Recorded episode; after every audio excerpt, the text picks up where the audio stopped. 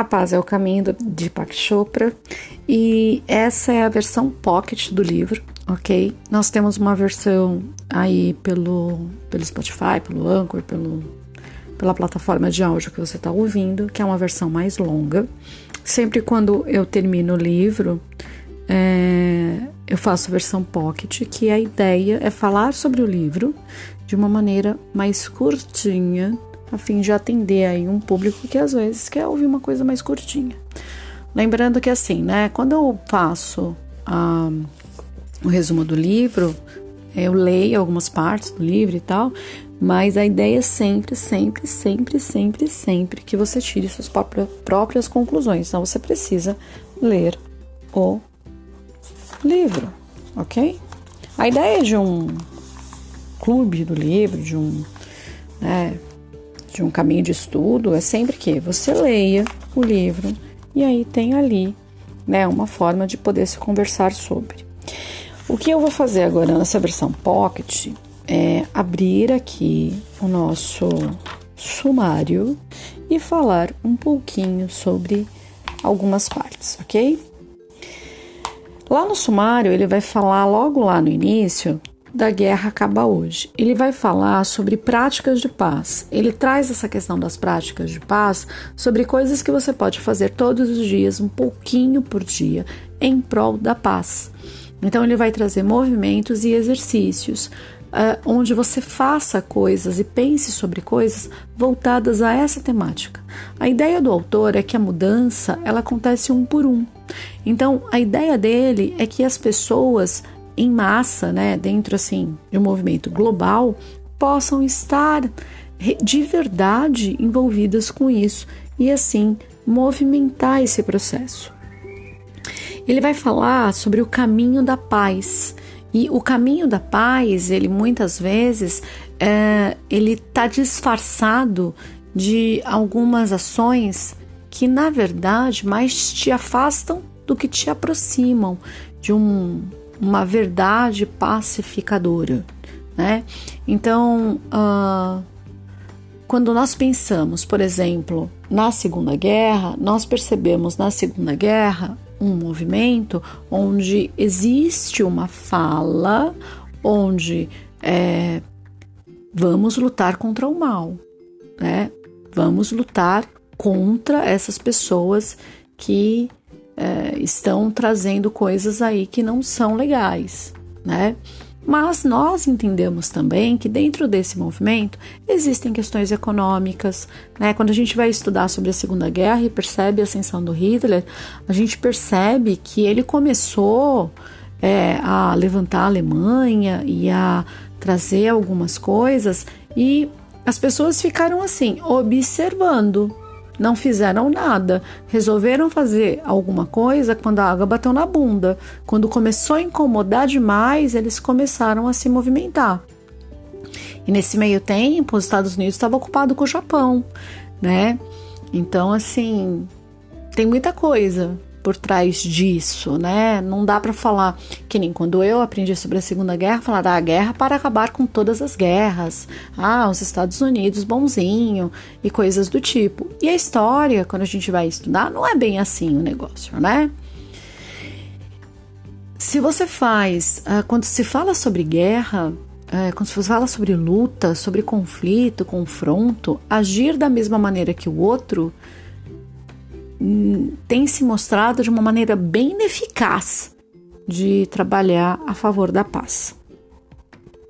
Ele vai falar na página 47 sobre o fantasma deles. Então, assim, algo que é, muitas vezes acontece com relação a esse processo de conflito e confronto é falar sobre o outro né? E quando a gente fala sobre o outro, a gente está falando sobre a gente. Então, quando Pedro fala sobre Paulo, eu sei mais sobre Pedro do que sobre Paulo.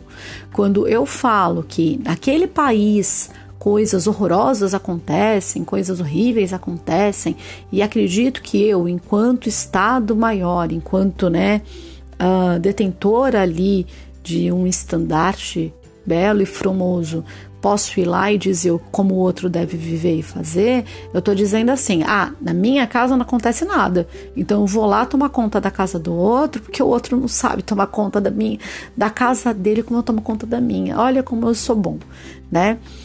Isso não funciona. A gente sabe que não funciona, né? Tô aqui dando, né, meu exemplo, tipo, coisas que a gente sabe que alguns países fazem com relação a outros, mas vamos pensar de uma maneira individual. Toda vez que algo incomoda no outro, no geral, são coisas que nós precisamos olhar na gente, certo? Se eu tomo conta da minha própria vida e da minha, das minhas próprias necessidades, eu vou ter tempo para olhar a vida do outro. Eu vou ter tempo para atacar o outro. Eu vou ter tempo para dizer o que o outro deve fazer, ser ou, ou, né? Eu vou ter tempo para isso? Não, não vou ter. Por quê? Porque gente feliz não enche o saco. Gente feliz toma conta da própria vida. Gente feliz é exemplo. Gente feliz é exemplo. A gente, é, países que são felizes e bem estruturados não precisam fazer campanha para que as pessoas é, irem morar lá. Porque as pessoas elas querem entrar, todo mundo quer ir para o Canadá. né? A gente percebe, ah, não tem problema lá, lógico tem problema. Todo lugar tem problema, tá, gente? Não estou dizendo isso. É... Quando você coloca demais, falando demais do outro, algo tá errado algo tá errado, né? Vamos, vamos pro estereótipo da vizinha fofoqueira. Todo mundo conhece alguém ou algum caso de uma vizinha que é fofoqueira ou de alguém que toma conta da vida do outro ao invés de sua. Você vai olhar a vida da criatura, tá sempre uma bagunça, tá sempre horrível, tá sempre horrorosa. A pessoa, ela não tá bem, por isso que ela fica se ocupando com a vida do outro, né? Porque se ela estivesse feliz, estivesse satisfeita, ela estaria vivendo a sua própria vida certo? Uh, ele vai trazer de uma maneira ampla essa questão, tá? Ele vai falar dessa questão, da questão é, com relação a países, com relação a conflitos grandes, a coisas maiores. Então, é, ele vai trazer uma visão mais politizada sobre esse processo. E aí você vai ler o livro e vai tirar, vai ter ali a sua própria percepção. A minha visão é sempre voltada mais para um lado psicológico do que para o lado mais uh, politizado das questões. Eu, é, é a minha maneira de ver e perceber a vida ok?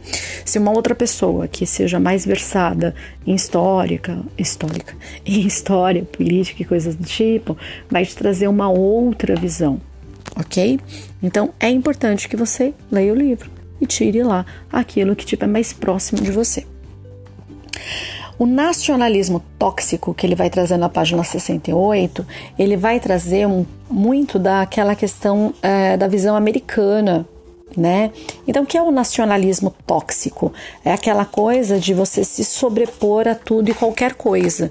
Então, ele vai falar, por exemplo, do sentimento americano de ser mais do que uma nacionalidade, é uma identidade. É algo que vai além de você a ponto de ser algo assim, né? É, o sonho americano é uma identidade e o quanto isso é tóxico, a ponto de fazer as pessoas é, se virarem para outras, né? De uma maneira muito perigosa. Então ele vai falar, né, a gente tem a questão do dia 11 de setembro, por exemplo, que é uma questão que mexeu muito com eles, né? Claro, né? Foram lá e estouraram dois prédios que eram ícones lá do né, da ascensão americana. Eles tiveram todo um ideal deles lá confrontado diretamente. Ah, um monte de gente morreu, um monte de gente morreu, mas um monte de gente morreu também é, durante outros momentos da história, ok? Mas isso teve uma repercussão de uma maneira muito assim que mexeu com eles emocionalmente, a ponto assim é, deles buscarem uma forma de encontrar é, alguém para culpar. E aí tem várias coisas aí que ele vai trazendo, né? É, durante o capítulo, onde, por exemplo, uh, pessoas começaram a ir atrás do governo dos Estados Unidos, dizendo que o governo dos Estados Unidos, na verdade, tinha financiado aquele atentado, né? E outras coisas que foram acontecendo, né? Ele vai falar do nacionalismo tóxico também com relação a, ao nazismo, a, a maneira como eles se posicionaram em torno de um ideal, o quanto isso é realmente perigoso. Criatividade diabólica, ele vai falar de como a criatividade é utilizada para é, criar armas, criar formas de, do extermínio em massa. Então, é, a gente tem aquela questão, por exemplo, hoje, quando se tem guerra, luta e tal, você consegue, dentro, a quilômetros de distância, em um espaço seguro, onde você está lá em um espaço, às vezes até subterrâneo e tal, você jogar um míssil, jogar uma bomba e matar um monte de gente e nem ver essas pessoas morrendo. Você só vê lá um negocinho caindo, uma explosão e um monte de gente morreu. Né? Isso cria ali um, uma sensação de um mal menor. É fácil se matar dessa maneira. Isso é muito perigoso. Ele vai falar na página 140, né, sobre a política da alma. E aí, assim, não tenho muito a dizer sobre essa parte do livro, tá? Depois ele vai trazer na página 155, ainda Furiosos. Ele vai falar dessa questão é, de como a gente fica retroalimentando as questões de raiva e às vezes existem movimentos que falam, ai, mas a raiva é positiva, ela é produtiva. Pegando o campo da emoção, sim, a raiva é positiva, ela é produtiva quando você tem ela em um certo grau e aí você se utiliza disso para se movimentar. Quando ela fica o tempo todo lá falando oi, oi, oi, oi, oi, oi, oi, ela vai, na verdade, te deixar no nível de estresse muito mais acentuado, vai piorar o seu sistema imunológico e vai te deixar mais suscetível a doenças, a problemas e coisas do tipo. E aí ele vai falar que houve a pesquisa que eles fizeram, colocaram um filme, eu acredito, eu, pelo que eu lembro da Madre Teresa. e aí, quando as pessoas veem o filme falando sobre amor ao próximo e nananã, o nível né, de de um determinado hormônio que melhora o sistema imunológico, ficou mais alto. Isso mostrou que é, amor ao próximo, coisas positivas, são melhores para a saúde do que as negativas. Tá? E essa questão fisiológica de amor, gratidão, já está bem difundida, a gente já sabe, né? E tem várias pesquisas mostrando, né, que a, a importância da oxitocina, né, do, dessa ligação do com o próximo, enfim. Hum, porque Deus deseja a guerra. E aí ele vai falar aquela questão que assim é muito clara. Essa parte aí, né, ele colocou de uma maneira assim que dá para resumir facinho. Se é, você, se um movimento pela guerra é causado em nome de Deus, dá direito ao outro também a falar que a, a guerra dele também é em nome de Deus, porque Deus é, escolhe um lado e não escolhe o outro. Uma vez que eu acredito que Deus está escolhendo o meu lado, eu tô lá é, dizendo que o outro também um anula o outro, entende? Não tem um Deus que vai ficar de um lado e não vai ficar do outro. Não existe, não tem, isso não tem lógica. Não tem lógica, né? Ah, ele vai trazer sobre a metafísica do terror. Também não tenho muito a falar sobre isso agora. O corpo em paz, ele vai falar sobre essa necessidade dessa uh, questão de se manter a paz dentro das pessoas, o que isso é importante. Ele vai falar da nossa maior esperança, que a nossa maior esperança é, na verdade, que a mudança ela aconteça é, de, um, de um por um. Ele vai falar sobre esperançar. Na verdade, não vai falar sobre esperançar. Quem falou sobre esperançar fui eu. Que ele vai falar sobre a esperança de uma maneira que ela não seja passiva. E aí eu lembrei e lembro sempre, sobre esperançar, que é uma fala do professor Cortella, que ele fala sobre a é preciso esperançar, olhar e reagir a tudo aquilo que não tem saída, que é um movimento. Esperar pressupõe que você olhe passivamente e espere que as coisas se resolvam sozinhas, né? E assim, né? É uma visão acomodada de que uma mudança aconteça sem que você não se movimente, desde que você não faça algo. No epílogo, ele vai trazer é, a fábula, uma fábula indiana, que é do, do ogro e do príncipe das cinco espadas. E eu vou abrir aqui só para pegar o nome da fábula certa, porque não sei se você sabe, mas eu sou péssima com nomes. E eu esqueço mesmo. E eu vou abrir aqui. Aí você fala assim: Nossa, Sibeli, mas por que você não foi direto na página? É, criança. Me perdi aqui. Peraí. Ai, ai. O príncipe das cinco espadas. Estamos